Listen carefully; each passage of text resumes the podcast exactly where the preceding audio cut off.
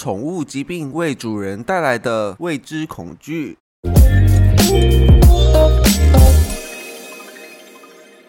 大家好，欢迎回到家有健犬，我是霍三撇。今天呢是要来讲宠物疾病为主人带来的未知恐惧。宠物呢得到疾病，几乎是所有饲主都会必经的一件事情。它们如同人一样，会需要经历生老病死。但也随着世界万物的创造、变化以及艺术的进步，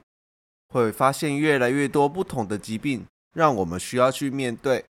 甚至呢，可能会刚好碰到一些比较新颖或者是比较棘手的疾病。而这些疾病呢，到目前为止都还没有什么有效的方法来去做治疗或者是控制。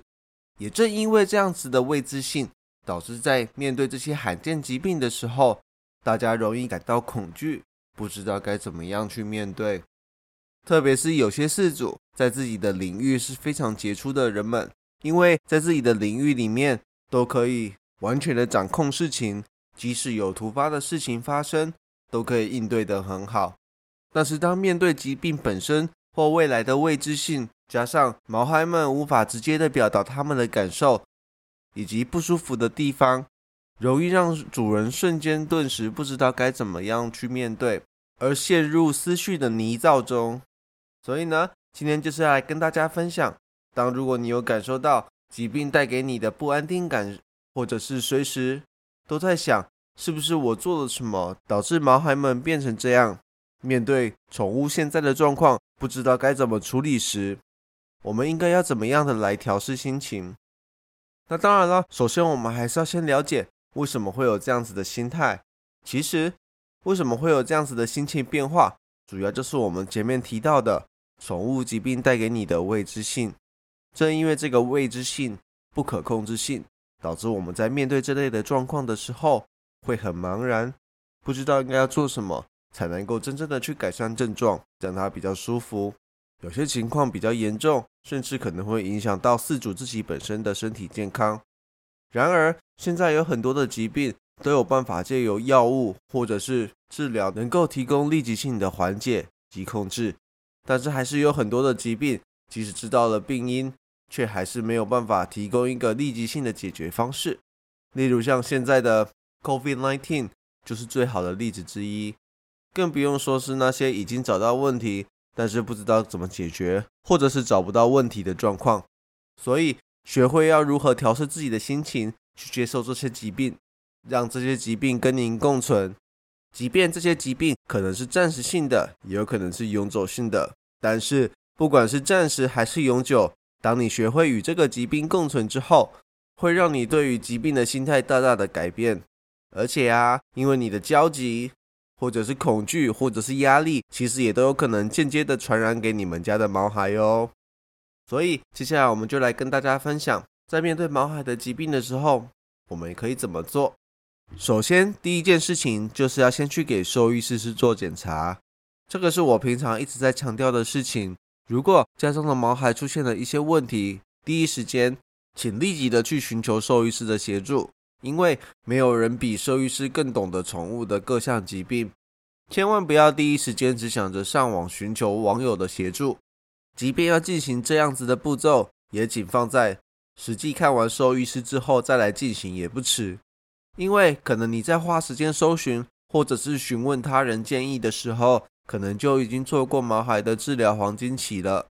所以，如果你要上网寻求网友的协助的话，建议还是要先去给。兽医师看完之后再去进行。不过呢，还要记得一点，兽医师也并非圣人，不可能每一种疾病都可以第一时间的非常精准的找出来。再加上每个兽医师的专长领域不太一样，所以看的观点也会不太一样。不过，即便第一时间他们没有办法非常精准的找到真正的问题点，但是。兽医师依然可以借由他们的专业来判断出现阶段可能的问题，并且对简单的问题做立即的处理。即便是发现比较未知的疾病，也可以借由前面做的一些基础检查，排除掉很多的状况，来让未来的检查治疗可以呈现一个漏斗状，慢慢的一层一层的找出原因。再来第二点，也就是事主要耐心的等待以及观察。很多时候大家都会非常的着急，常常认为接受完治疗之后就会有立即性的效果。如果没有立即性的效果呢，就会觉得这个兽医师不好，立即马上换一家试看看。当然，如果你的毛孩的疾病是一些很明确的疾病的话，可能各个兽医师都很有经验，知道要用什么样的方式去做治疗，这样子的效果当然相对来说是非常快速并且有效的。但是如果当碰到一些比较未知或者是比较罕见疾病的话，往往这些治疗效果就不是立即性的了，因为可能治疗的方式往往都只是一个擦边球而已。还没有能够非常的准确击中疾病，但是这样子的方式呢，却可以让我们透过每一次的治疗、每一次的变化，观察出一些线索，让疾病的范围可以慢慢的缩小，慢慢的找出原因，让疾病本身逐渐现形。这样子，我们才可以来真正的来面对最终的大魔王。那你一定会很好奇，这个阶段我们应该要怎么做呢？其实啊，我们应该要做的事情。就像前一阵子有两张照片，在台湾刚开始爆发 COVID-19 的时候很有名的图片，你可以上网搜寻，这些是我无法控制的，或者是瘟疫中的我，就可以从 Google 上找到这个图片。另外，如果你想要看的话，也可以点击介绍栏的网址前往阅读。所以，我们可以借由这两个的图来学习，我们应该要去怎么去面对这些未知的疾病。例如，我们可以想象。哪些事情是我们可以控制的？像我们可以控制的事情呢，可能包含持续保持正向的态度，多观察或者是记录狗狗的变化，多方的去了解疾病的不同，找到适合狗狗现阶段的活动，如何创建一个安全的狗狗环境等等的事情。这些可以控制的事情完成之后，可以让你在面对疾病会更加有的有信心，而不是。觉得好像每一件事情都是非常茫然，不知道它的确定性。然而，还有更多可以控制的事情。我相信聪明的你一定可以想到的比我更多。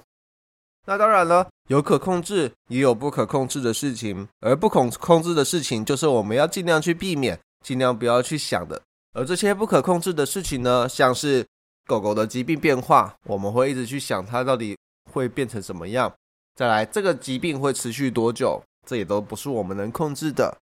然后我们一直会去预期疾病的发展，别人家的狗狗都是几天恢复之类的。如果你每天都一直在想着这些事情，反而会让自己更加的焦虑、自责，间接的也会影响到毛孩的情绪以及健康。那再来啦，第三点就是跨专业的合作。如同前面所说的，每个兽医师都有他各自专业的领域，但是在宠物领域中，除了兽医师之外，还有许多专业领域的人可以一起介入，一起帮忙毛孩的健康。像是宠物的训练师，可以提供一些比较安定的力量，去让饲主以及毛孩能够慢慢适应现阶段的生活变化，用正确的方式去引导、陪伴，来让彼此能够更正向的去面对疾病。另外，也有像是宠物复健师，可以提供另一种观点以及检视，去了解狗狗的身体的状况。特别是如果狗狗的问题是有大几率来自骨头、韧带、关节、肌肉等等的话，都可以提供非常大的帮助。当然啦，这里只有提到两个另外的专业，但是当中还是有许多不同的宠物同业可以来提供更完善的帮助，像是环境有良好设计的长照宠物旅馆之类的，都是很重要的一员。不过不管怎么样。这些跨专业的合作都有一点是共同的，也就是绝对不能跳过前面第一阶段所说的事情，也就是不能跳过兽医师的诊断，因为如果当你少了这个部分，很容易让毛孩们暴露在一个非常危险的环境下，所以一定要让兽医师们做基本的检测，才能够让毛孩们有类似证明注射 COVID-19 疫苗的小黄卡一样，为健康提供一个基本的保护力。另外，最后还有一点事情是非常重要的，需要大家去注意一下，也就是止痛药的服用。止痛药的出现真的是一个非常非常棒的发明，它能够短暂的让人或毛孩忘却疼痛，享受生活。不过，个人认为这仅限于短时间的服用。如果不管是你或者是毛孩需要长时间的依靠止痛药来降低疼痛，或者是恢复活动力的话，都绝对不是一件好事情。除了有可能止痛药的剂量会越来越大，而造成一些副作用之外，也有可能因为止痛的效果掩盖住原本真实的疼痛，导致毛孩或者是我们在活动的时候，以为疼痛消失了，受伤的部位好了，反而开始对受伤的部位出现过量的活动，导致原本可能受伤的地方更加严峻。所以啊，如果当毛孩或者是你是需要靠着长期止痛药才能生活的话，可能就真的需要重新思考一下，你需要怎么样的改变了，这样子才能够让你脱离你的疼痛人生。好了，今天内容到这里结束了。以上的内容呢，都是个人的心得言论分享。如果你真的有这个问题困扰你很久了，也可以去寻求您周边当地有的心理师替你做咨询评估哟。另外，如果有想要获得更多家有健全的相关资讯的话，可以按赞我的脸书粉砖以及 IG。如果想要获得更多家有健犬的服务内容的话，也可以在 Google 搜寻家有健犬，就可以从官方网站中得知哦。我们下次见，拜拜。